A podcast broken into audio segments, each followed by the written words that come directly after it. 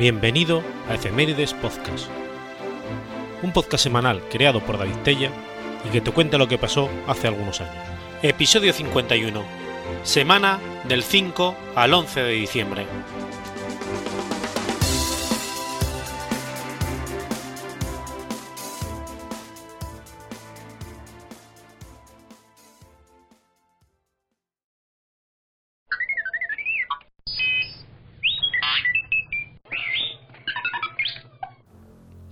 Miércoles 5 de diciembre de 1945. Cinco bombarderos TBM Avenger de la Marina de Estados Unidos se pierden en el Triángulo de las Bermudas.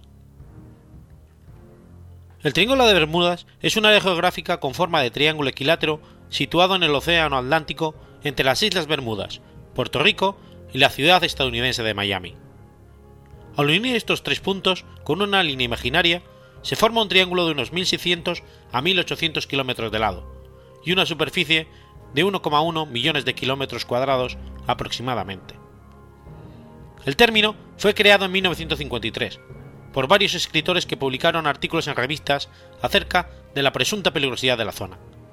Sin embargo, la estadística de la Guardia Costera de los Estados Unidos no indican que en esta zona haya más desapariciones de barcos y aviones que en otras zonas de igual tráfico. Uno de los incidentes más conocidos y probablemente el más famoso sobre el Triángulo de las Bermudas es acerca de la pérdida de un escuadrón de cinco bombarderos TBM Avenger de la Marina de los Estados Unidos durante un vuelo de entrenamiento que salió de Fort Lauderdale, Florida, el 5 de diciembre de 1945. De acuerdo con el escritor fantástico Charles Berlitz, el caso consistía en que varios aviadores navales simplemente desaparecieron después de que informaran de varios efectos visuales extraños, una afirmación que no es completamente acertada. Además, Berlitz afirmó que debido a, que los restos de los TBM Avenger flotarían por largos periodos de tiempo, estos debieron de ser encontrados al día siguiente, considerando que esos días se registraron con marea tranquila y cielo despejado.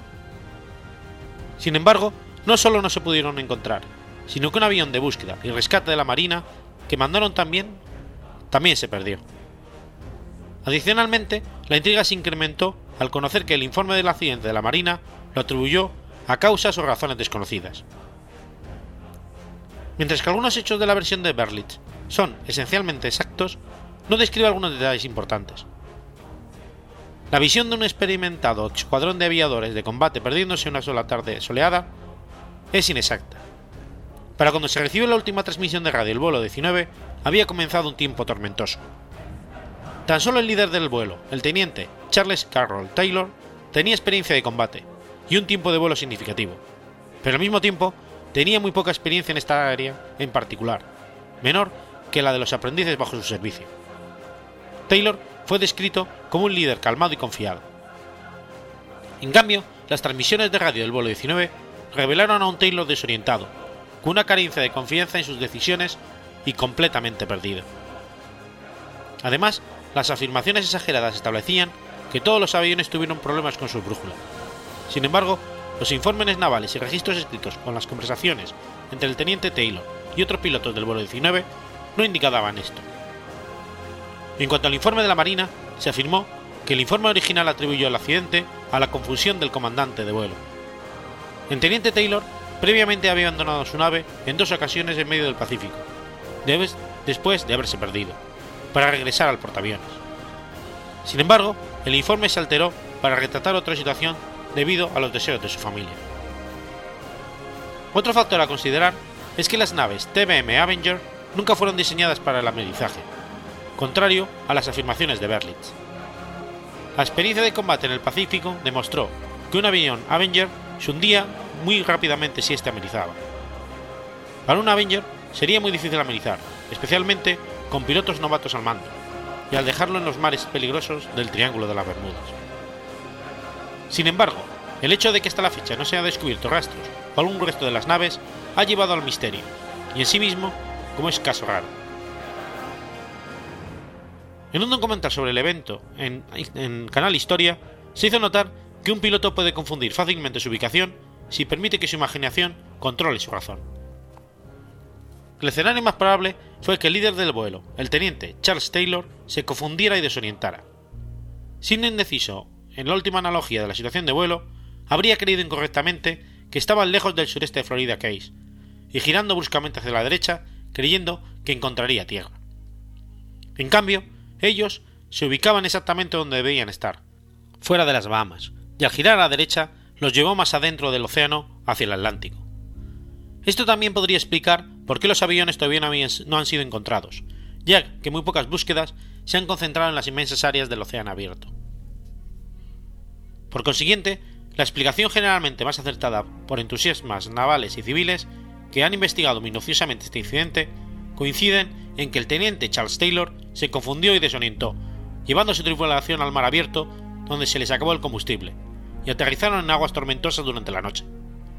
Aunque los pilotos estudiantes sabían que él estaba equivocado en su ubicación, él era el líder de vuelo y estaba al mando.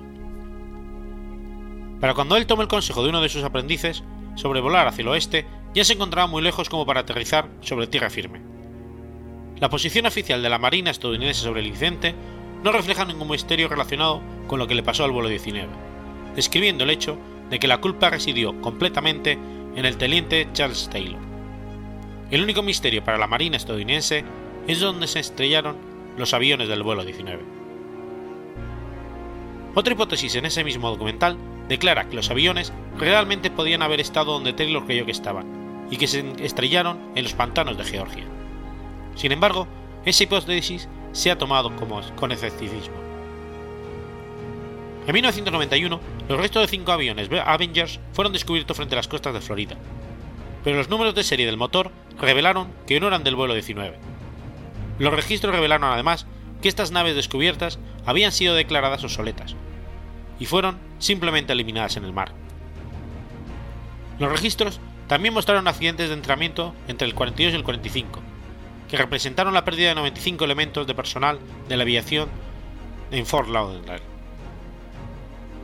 Los investigadores han ido ampliando su ámbito para incluir más al oeste y en el este, en el Océano Atlántico, pero el resto del vuelo 19 todavía no han sido confirmados como encontrados. Un hidroavión de rescate, PBM Mariner, también desapareció sin dejar rastro durante la búsqueda del vuelo 19, tal como Berlitz declaró en su libro. Esto incrementó las especulaciones sobre los fenómenos sobrenaturales y el Triángulo de las Bermudas. Y aunque Berlitz aludió en su libro a la casualidad sobre el Triángulo de las Bermudas, se formula en cierto modo que algunos puntos también son misteriosos y desconocidos, cuando de hecho no lo son. El SS Gaines Mill informó en una, de una explosión por encima del agua poco después de que despegó el PBM Mariner, en el lugar donde debía de estar este. Se pudo divisar una mancha de aceite en ese punto, pero el mal tiempo impidió que se recobrara cualquier resto, y para cuando el tiempo tormentoso terminó, todos los rastros del accidente ya no estaban allí. El escenario más probable fue que una fuga de combustible causó la explosión que desintegró el avión. Una, explicación de algunas de las desapariciones apunta que la presencia de vastos yacimientos de hidratos de metano bajo las placas continentales. En 1981, el Servicio Geológico de los Estados Unidos informó la aparición de estos hidratos en el área de Blake Wright, en la costa sudeste de Estados Unidos. Las erupciones periódicas de metano podrían producir regiones de agua espumosa que podrían no dar sustentación suficiente a los barcos. Si se formara un área de este tipo alrededor de un buque, este se hundiría muy rápidamente sin aviso. Los experimentos en el laboratorio han probado que las burbujas pueden realmente hundir a un barco a escala, debido a que se disminuye la densidad del agua. Algunos escritores han sugerido que este hidrato de metano, liberado repentinamente en forma de burbujas gigantes de gas, con diámetros comparables al tamaño de un barco, podrían hundirlo. Sería posible que se creara una burbuja de gas metano desde el fondo del océano, tal como se describe pero esa burbuja gigante se rompería debido a la gran presión del agua, y se convertiría en una mirada de burbujas menores antes de alcanzar la superficie. Al emerger, estas burbujas formarían una gran turbulencia, pero no harían peligrar la flotabilidad de una nave. Aunque las burbujas formadas por un tanque de laboratorio pueden ser grandes comparadas con un barco escala, el efecto no se puede comparar a la naturaleza debido a la relación entre la fuerza de tensión superficial y a la gravedad.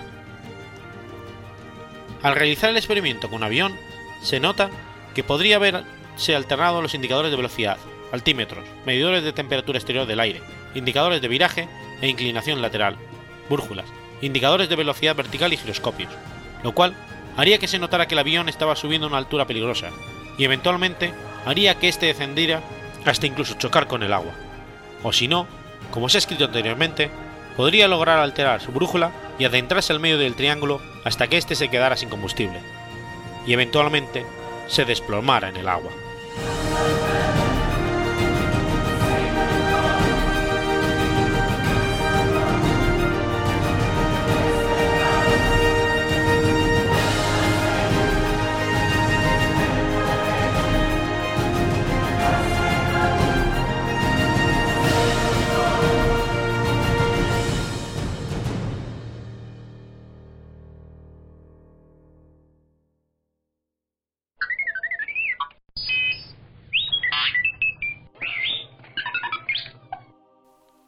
Jueves 6 de diciembre de 1060. Mela I es coronado rey de Hungría. Mela I era el hijo del noble Bazul, miembro de la casa de Arpad. Después de una serie de conflictos sucesorios a la muerte del único heredero, San Emerico de Hungría, en 1031, San Esteban se vio forzado a escoger al que ocuparía el trono tras su muerte. Su primo Bazul no resultaba un candidato apto, puesto que si bien era cristiano, siempre se hallaba rodeado de paganos, y había intentado tomar el poder por la fuerza en un par de ocasiones. Ante esto, San Esteban nombró como su heredero al hijo de su hermana, Pedro Orseolo, quien nació en Venecia.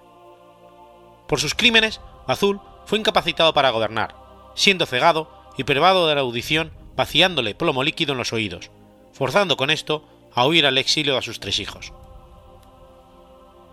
El príncipe Vela huyó a Polonia, y Andrés y Levente el Gran Principado de Kiev, donde pronto fueron recibidos por los respectivos monarcas, y al poco tiempo desposaron a sus hijas.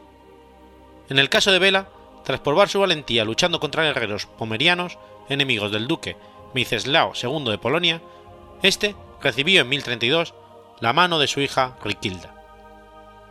Mientras tanto, a la muerte de San Esteban en el 38, su sobrino, Pedro Orsoelo, había sido coronado rey en Hungría pero Orseolo gobernó hasta 1041, cuando, ante su mala gestión y sus estrechos lazos con el Sacro Imperio Romano Germánico provocaron el descontento de muchos nobles húngaros.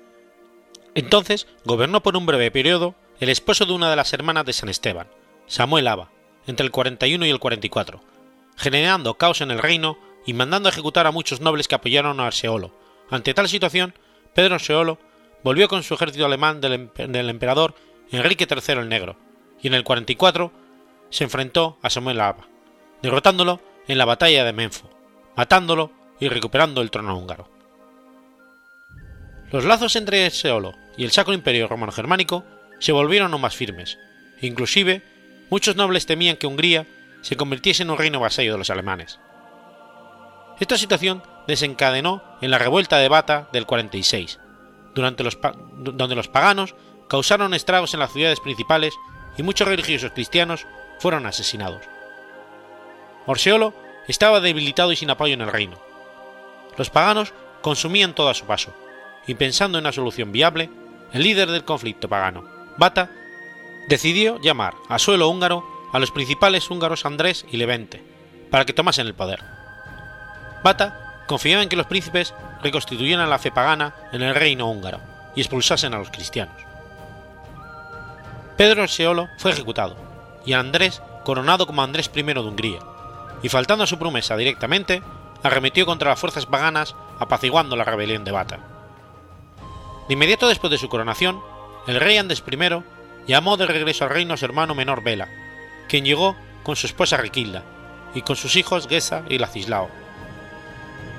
Vela recibió el ducado de Nitra al norte, donde vivió con su familia durante el reinado de su hermano eventualmente esperando heredar la corona del reino tras la muerte de Andrés, ya que éste no había tenido hijos aún. Sin embargo, en el 53, la reina consorte de Andrés I, Anastasia de Kiev, le dio un heredero al monarca, ante lo cual el orgulloso padre se apresuró a coronarlo, para evitar simbólicamente que Vela se apoderase del reino. Esto generó cada vez más situación de tensión entre los dos hermanos, y más aún cuando Andrés llamó a su hermano y le hizo jurar que respetaría la decisión de que su hijo, el pequeño Salomón, sería el futuro rey. Aún un niño, Salomón no estaba capacitado para ejercer el poder. De esta manera, a los pocos meses, en 1060, se sucedería la batalla junto al río Tisza, donde Bela condujo tropas polacas de su suegro, el príncipe Medicislao II, con el objeto de tomar el poder del trono húngaro. Tras el ataque, Andrés I moriría durante su ida hacia Mosón, y la reina viuda Anastasia de Kiev se vio obligada a huir con su hijo Salomón al Sacro Imperio Romano Germánico, donde reinaba Enrique IV, el hermano de su prometida Judith de Suabi. Pela I debía enfrentar alzamientos de paganos conducidos por Juan, el hijo del líder Bata, quien habría impulsado la vuelta de Bata en el, en el 1046. En 1063 regresaría Salomón con ejércitos germánicos y recuperaría el trono de Hungría tras la muerte de Bela I durante ese mismo acontecimiento. Existen varias teorías sobre su muerte, pero la tradicional es que murió cuando el respaldar de madera de su trono se derrumbó sobre él en su propia corte, mientras su sobrino Samuel regresaba con las tropas germánicas para recuperar su trono.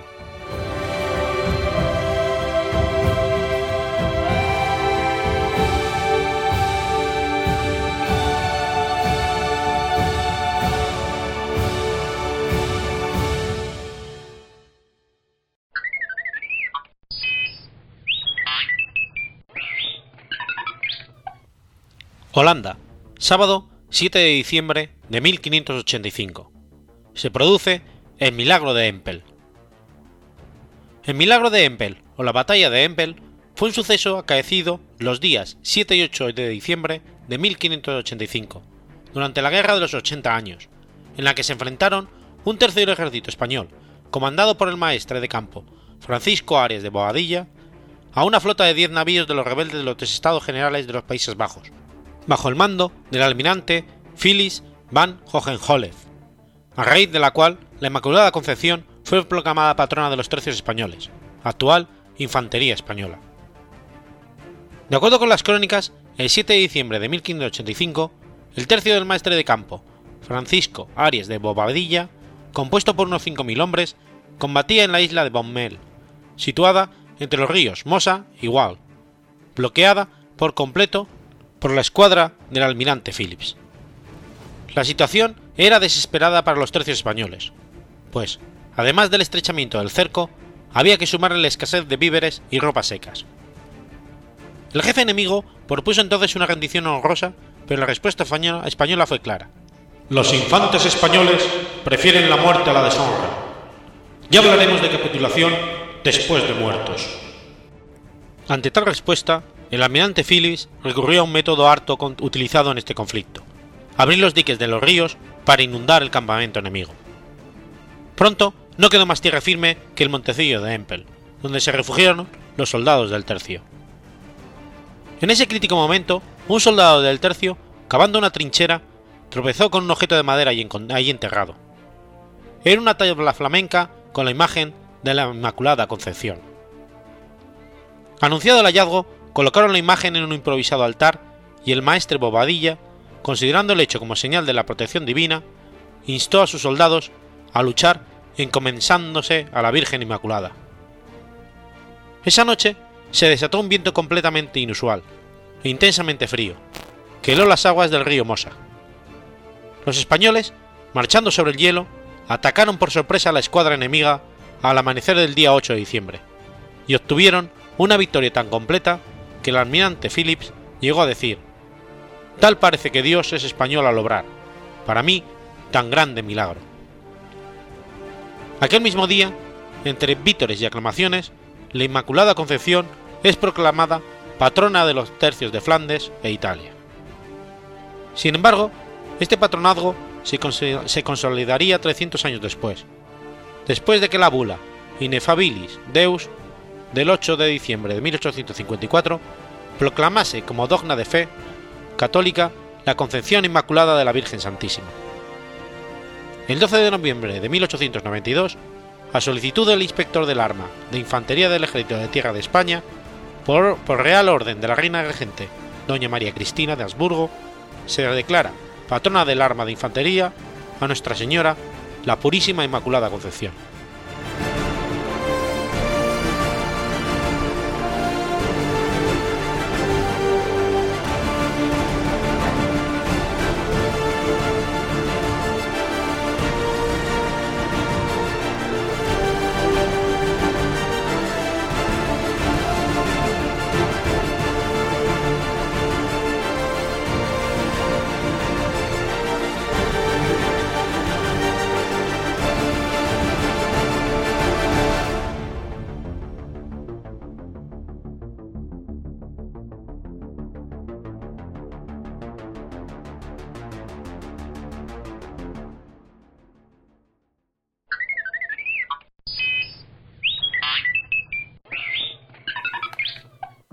Nueva York, lunes 8 de diciembre de 1980.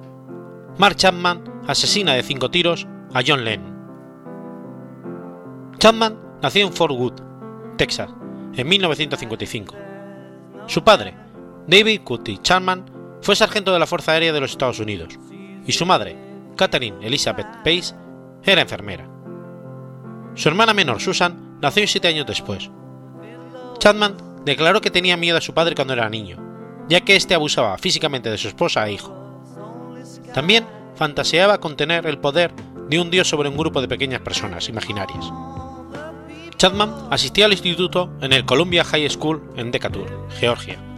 A los 14 años de edad tomaba drogas, se saltaba las clases y una vez huyó de su casa, viviendo en las calles durante dos semanas.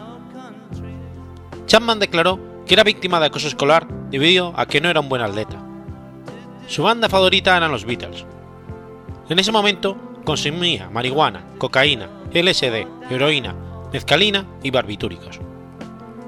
En el 71, Chapman se hizo cristiano renacido y distribuía publicaciones religiosas. Conoció a su primera novia, otra cristiana renacida, llamada Jessica Balankship.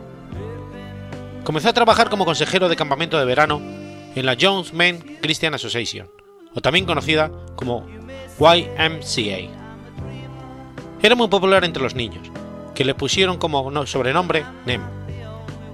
Ganó un premio al mejor consejero y fue nombrado asistente del director.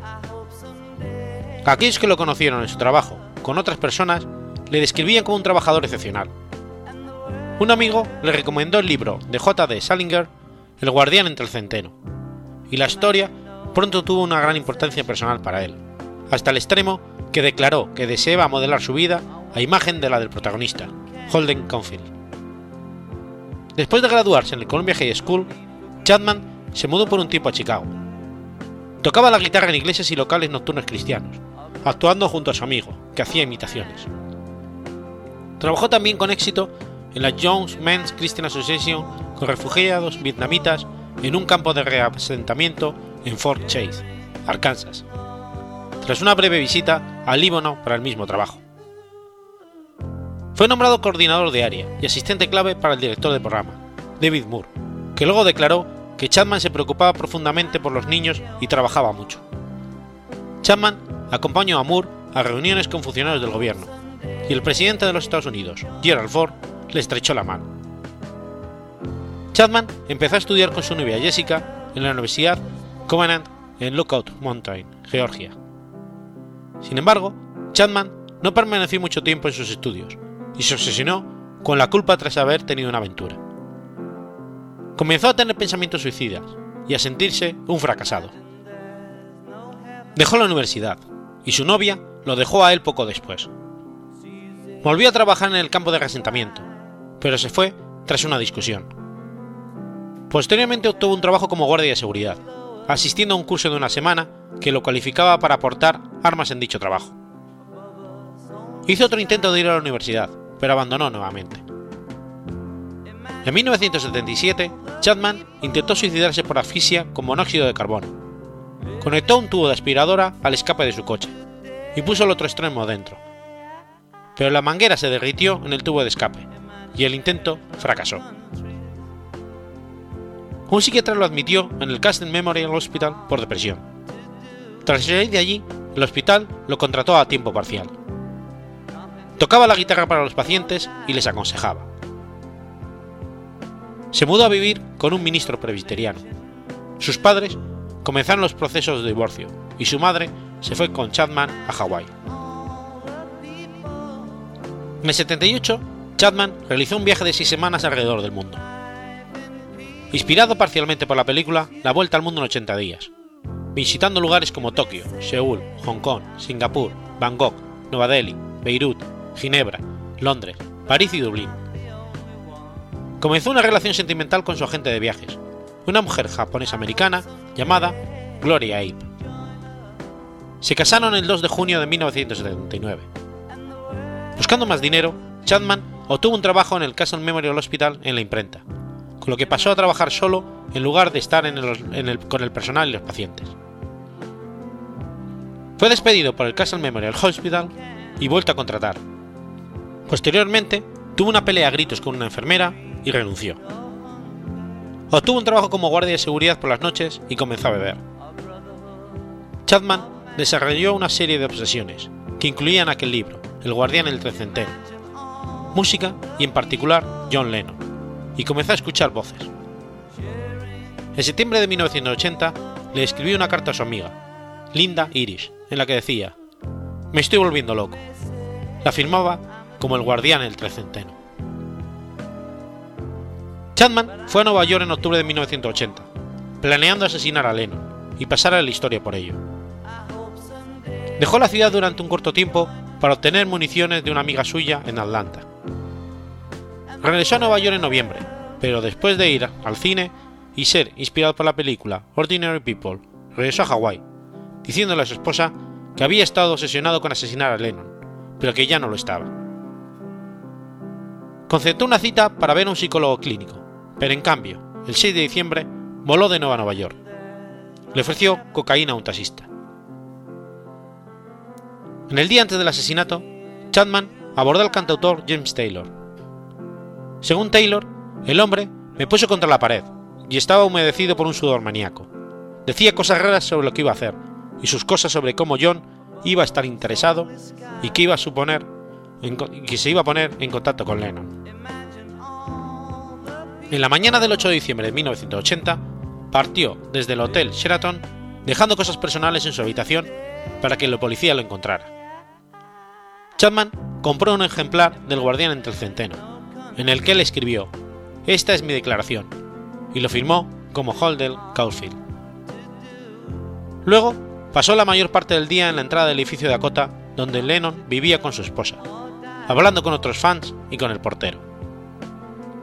En un momento dado, un distraído Chapman perdió de vista a Lennon salir de un taxi y entrar al Dakota durante la mañana. Más tarde, pero por la mañana, se encontró con el ama de casa de Lennon, que acababa de sacar a Sin Lennon a dar un paseo. Chapman se acercó para estrechar la mano de Sin y dijo que era un niño hermoso, citando la canción de Lennon Beautiful Boy. Alrededor de las 5 de la tarde, Lennon y Ono dejaron el Dakota para una sesión de grabación en Record Plant Studios. Mientras caminaban hacia su iluminación en la, en la acera, Chapman le dio la mano a Lennon y le pidió una copia del nuevo disco de Lennon, Double Fantasy, para que la firmara.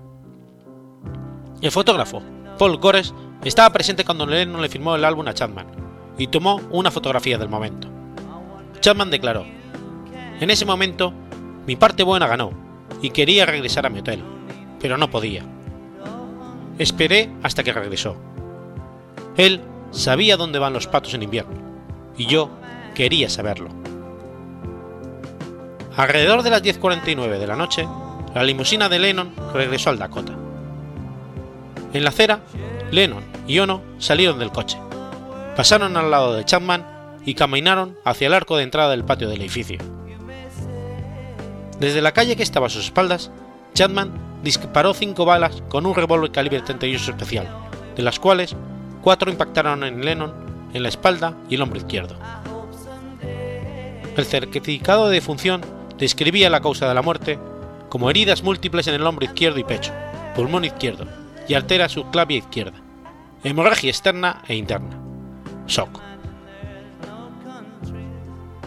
Chapman permaneció en la escena y sacó su copia de La Guardián entre el centeno, y le leyó hasta que llegó la policía.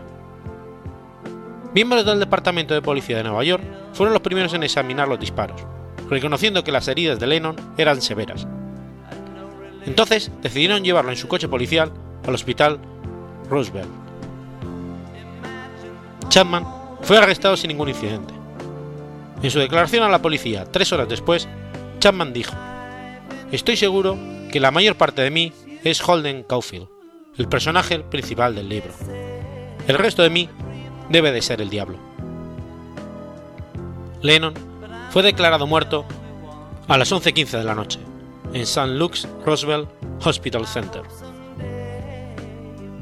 Chapman fue condenado por el crimen en agosto de 1981 a una cadena de 20 años a cadena perpetua. Los 20 años se cumplieron en el año 2000. Pese a ello, permanece en su celda del correccional de Ática, puesto que le ha sido denegada la libertad condicional en nueve ocasiones. La última tuvo lugar en agosto de 2016, debido a la indiferencia que mostró por las normas sociales y la integridad de la vida humana, cuando tras una cuidadosa planificación viajó a, Lond a Nueva York, con el solo propósito de asesinar a John Lennon. Yoko Ono, la vida de Lennon, ha declarado en varias ocasiones que se opone a la liberación de Chapman.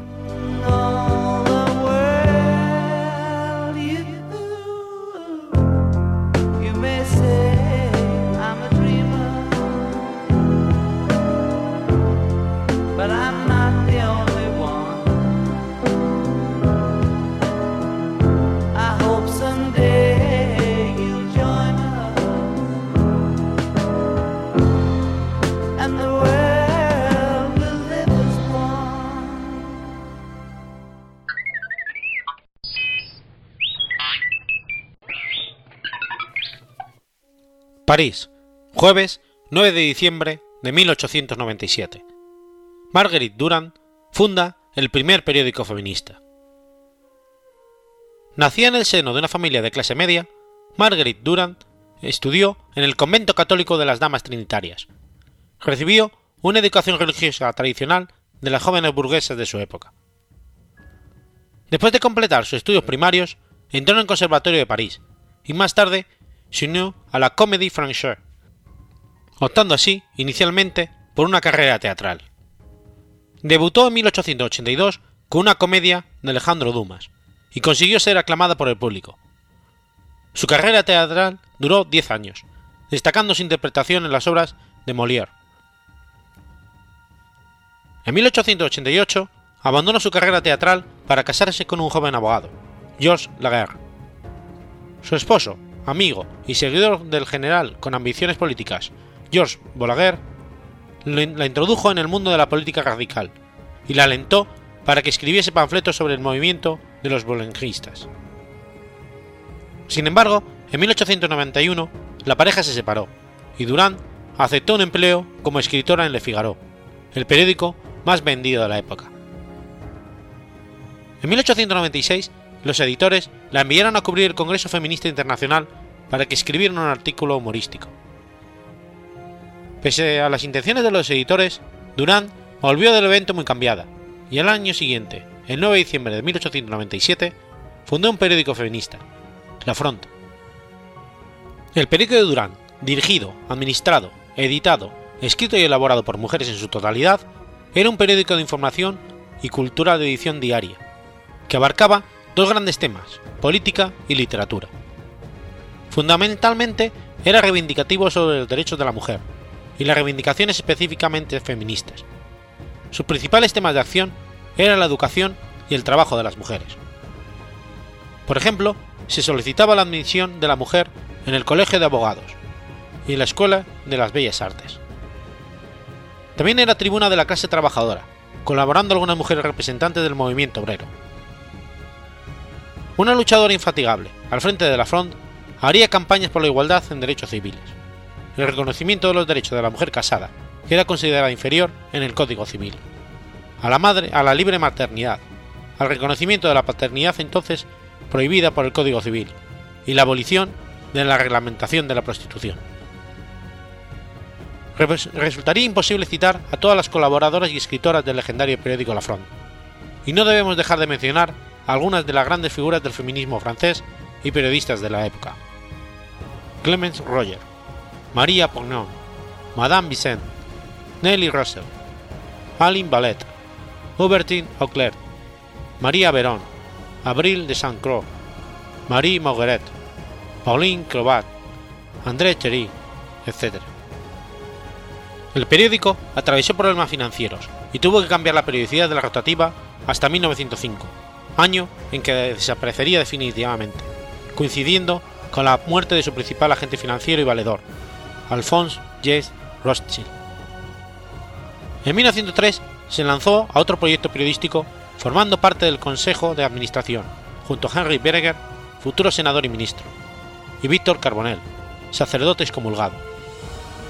La Acción, periódico diario, anticlerical y socialista, contó con numerosos colaboradores, entre los que destaca Octave Mirem, Laurent Taillebach, Ferdinand Buisson, Aristide Briand y otros colaboradores de la Front, como Nelly Russell, Odette Laguerre, André Terry y Hélène Sey. Pronto surgirían problemas financieros y la experiencia sería de corta duración. Además, en, sus editoriales demandaban que se, que se permitiera que las mujeres recibieran por méritos la Legión de Honor y que participaran en los debates parlamentarios. En la Exposición Universal de París del año 1900 organizó el Congreso por los Derechos de la Mujer, que presidió su amiga Clemence Roger. Además de establecer una, residencia de verano para las periodistas feministas en Perfons, en la región de Picardía, en esa época, Durand comenzó a luchar por los derechos de las mujeres trabajadoras y ayudó a organizar varios sindicatos. Trabajó en un proyecto muy interesante para crear la Oficina de Trabajo Femenino, como órgano junto al Ministerio de Trabajo, para estudiar las condiciones de trabajo de las mujeres. En enero de 1907, este proyecto fue defendido ante el Parlamento, donde también defendería su proyecto preparando el Congreso du Trail Feminin del 25 al 28 de marzo de 1907, en el Grand Orient de France. Para su satisfacción, unos pocos meses después del Congreso, se aprobó la Ley 13, que otorgaba a la mujer casada el derecho de disponer de su salario. Al año siguiente, participó en el Congreso Nacional por los Derechos Civiles de las Mujeres, donde volvería a retomar los problemas de la falta de regulación por la igualdad de salarios y la evaluación del trabajo doméstico. En 1910, Durán organizó una campaña electoral en la que ella misma sería candidata para las elecciones legislativas, con un grupo de candidatas mujeres, reivindicando el derecho de todas las mujeres a ser elegidas y a elegir. Fue un personaje notablemente extravagante, conocida por pasearse por los parques de París acompañada por su mascota, una leona llamada Tiger. Su activismo elevó el perfil del feminismo en Francia y en el resto de Europa a un nivel de respetabilidad sin precedentes. A lo largo de su carrera, compiló una colección enorme de documentos que finalmente donó al Consejo Municipal de la Villa de París en 1931. Al año siguiente, en París, fue inaugurada una biblioteca en su nombre, la Biblioteca Marguerite Durand, creando así la primera oficina de documentación feminista francesa. Ella sería la directoria de la biblioteca hasta su muerte en 1936.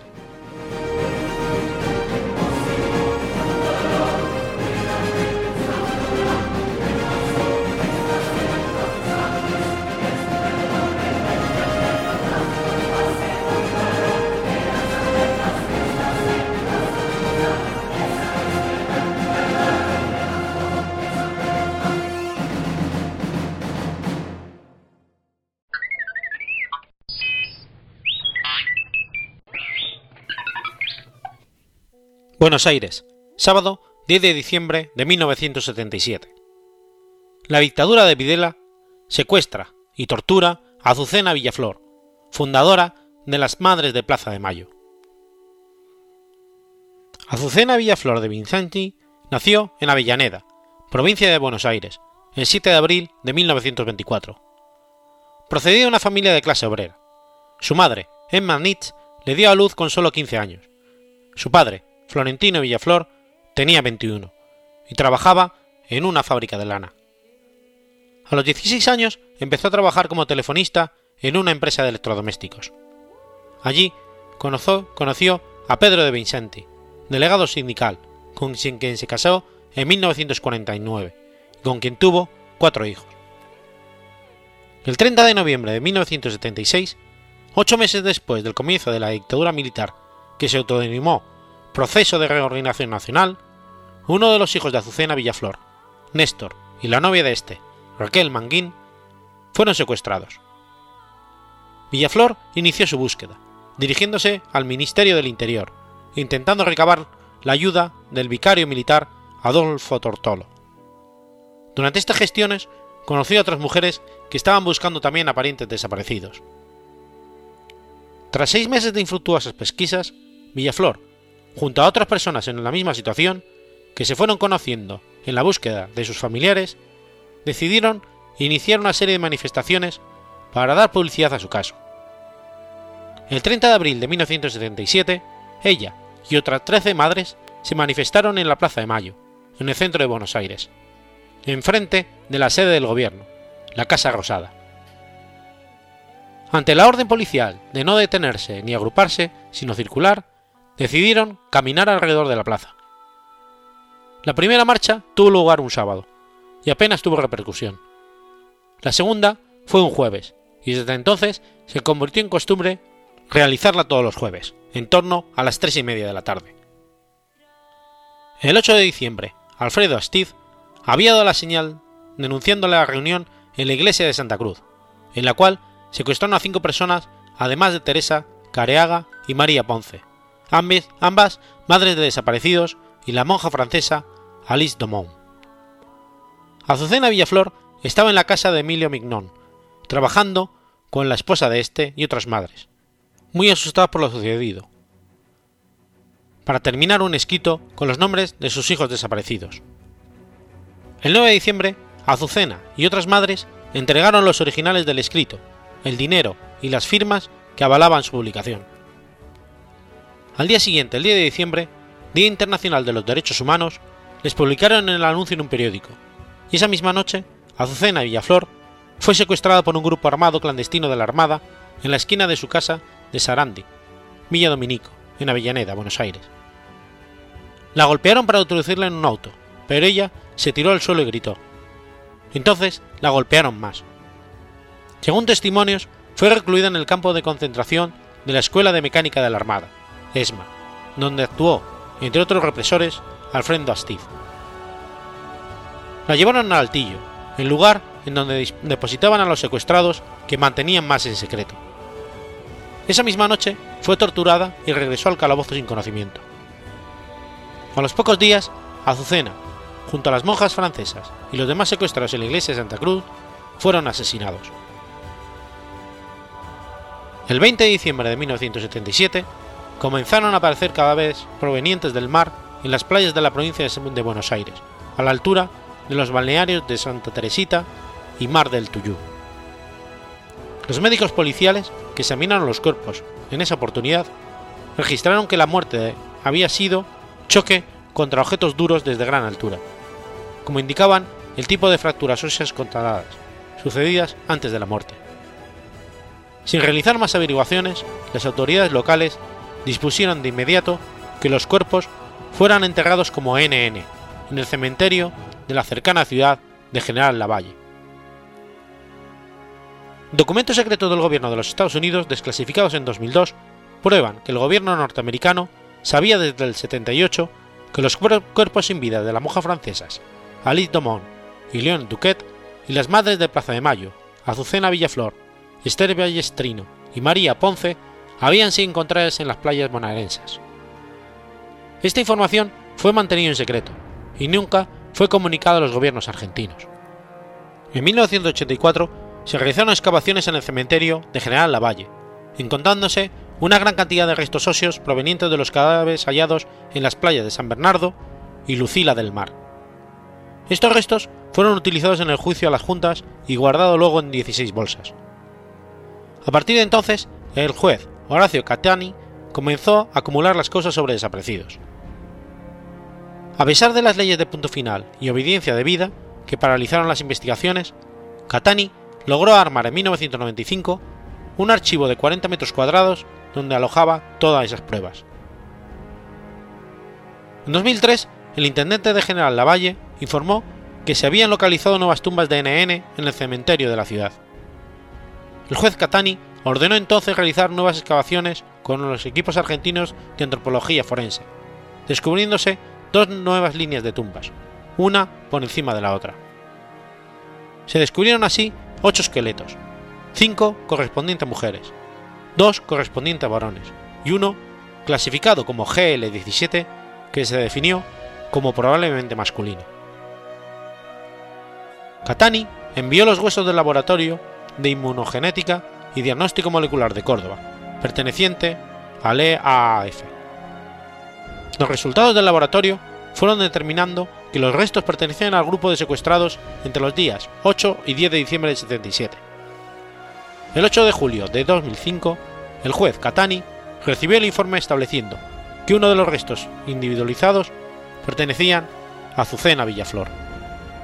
Los restos de Villaflor fueron incinerados y sus cenizas enterradas a los pies de la pirámide de Mayo, en el centro de la Plaza de Mayo, el 8 de diciembre de 2005, al término de la 25 marcha de resistencia de las madres. Los hijos supervivientes escogieron el lugar.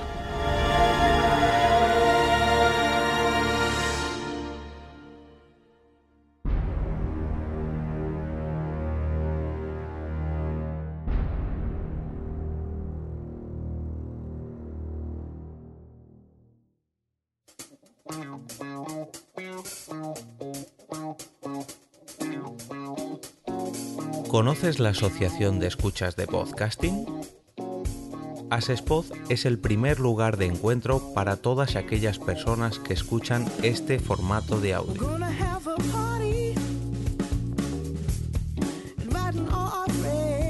Compartimos, comentamos y escuchamos una gran cantidad de podcasts, pero seguro que no los conocemos todos. Nos falta este que estás escuchando ahora mismo.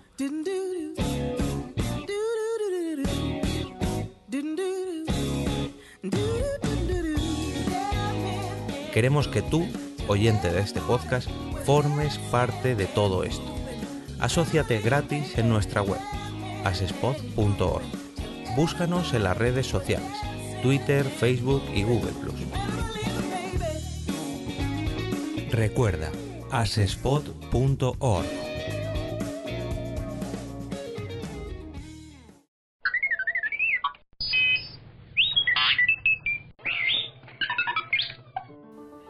Domingo 11 de diciembre de 1932. Nace Enrique Bermúdez, fundador de la Contra Nicaragüense. Enrique Bermúdez nació en la ciudad de León, Nicaragua, el 11 de diciembre de 1932, hijo de un ingeniero mecánico y de una empleada doméstica. Después de graduarse en la Academia Militar en 1952, ingresó en el Cuerpo de Ingenieros de la Guardia Nacional, en la que alcanzó el grado de coronel, siendo presidente de Nicaragua el general de división Anastasio Somoza de Baile, y sirvió como agregado militar en la Embajada de Nicaragua en los Estados Unidos, hasta el triunfo de la Revolución Sandinista el 19 de julio de 1979. Inmediatamente, el coronel Bermúdez decidió armar a la oposición contra el nuevo gobierno, que lideraba la Junta de Gobierno de Reconstrucción Nacional, siendo uno de los más influyentes líderes de la oposición armada a los sandinistas. Con Ricardo Lau fundó la Legión. En 1981 regresó a Tegucigalpa, Honduras, desde Miami, Estados Unidos.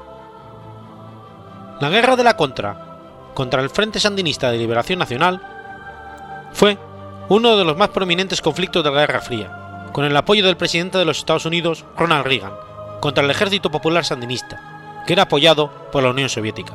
Cuba, Alemania Oriental y los países del bloque soviético.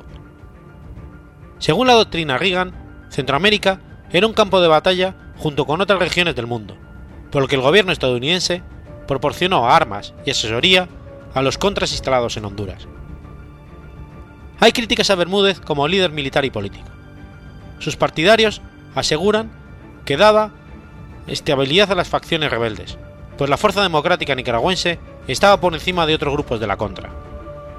Sus críticos dicen que cargaba la dirección estratégica para los campamentos de la Fuerza Democrática Nicaragüense, y que la contra estaba compuesta por exmiembros de la Guardia Nacional, aunque en esta había miles de campesinos. Finalmente, trasladó el liderazgo político de la contra Miami. Otra de las críticas es que fue una de las figuras que estuvo envuelto en el tráfico de cocaína y otras drogas. Gary Webb, el periodista de San José Mercury News, afirmó que Bermúdez y Norwin Meneses Cantarero estuvieron involucrados en eso, por lo que Cantarero fue condenado a 10 años de cárcel por narcotráfico junto con Oscar Danilo Blandon. Webb se basó en los testimonios de Blandon y Meneses. Bermúdez tenía la llave del líder militar tras la guerra. Tenía su contacto con la administración Reagan, Adolfo Calero, quien influía en el Congreso de Estados Unidos para votar la ayuda de la contra. Pero el sentimiento predominante en el Congreso era que la ayuda continua a los rebeldes era para establecer un gobierno no comunista en Nicaragua. En verano de 1988, Bermúdez publicó en la revista Policy Review su autobiografía, en la cual habla de su vida militar y la guerra civil. En el artículo criticó al gobierno que presidía Daniel Ortega por sus alianzas con el bloque comunista. También criticó la política de Estados Unidos, sobre todo a ciertos demócratas, como el presidente de la Cámara de Representantes, Jim Bright, que apoyaba a los sandinistas. El artículo fue autorizado por su autor Michael Jones, que, entrevistó a Bermúdez por, por varios días en Tegucigalpa, de mayo a julio de 1988.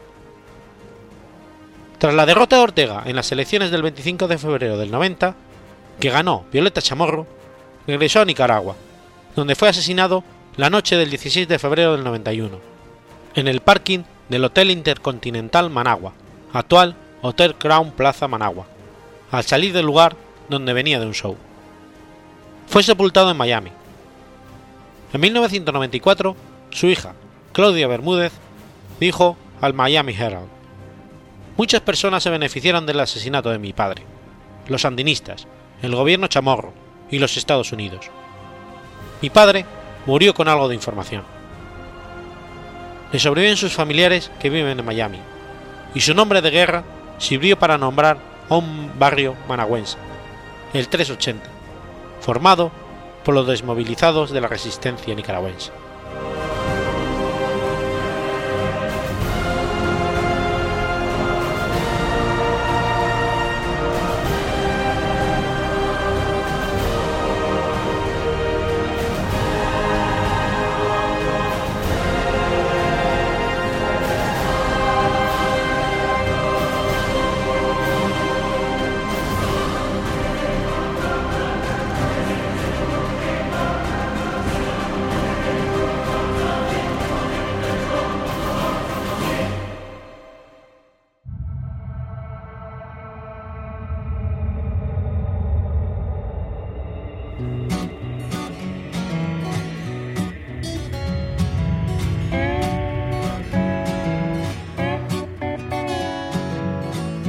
¿Sabías que existe una asociación donde damos voz a los podcasts?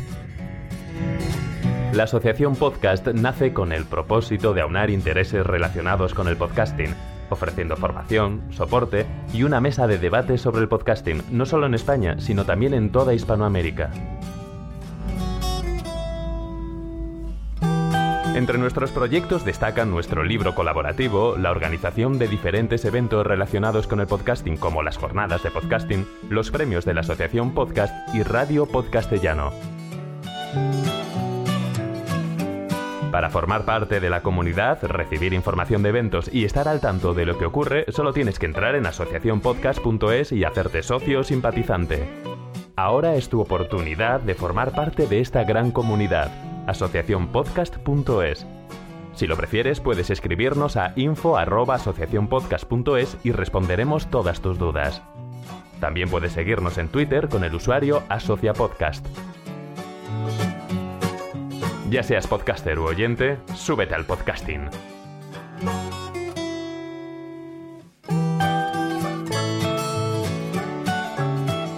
Gracias, de nada. Súbete al podcasting.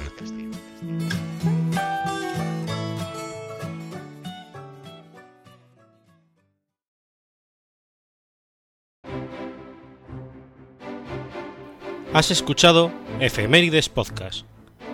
Si quieres ponerte en contacto conmigo, puedes hacerlo por Twitter a la cuenta arroba efemeridespod o mi cuenta personal, arroba telladavid, o por correo electrónico a la dirección efemeridespod.gmail.com. También puedes visitar la página web efemeridespodcast.es. Y recuerda que puedes suscribirte por iTunes y por iBox, y tienes un episodio nuevo cada lunes.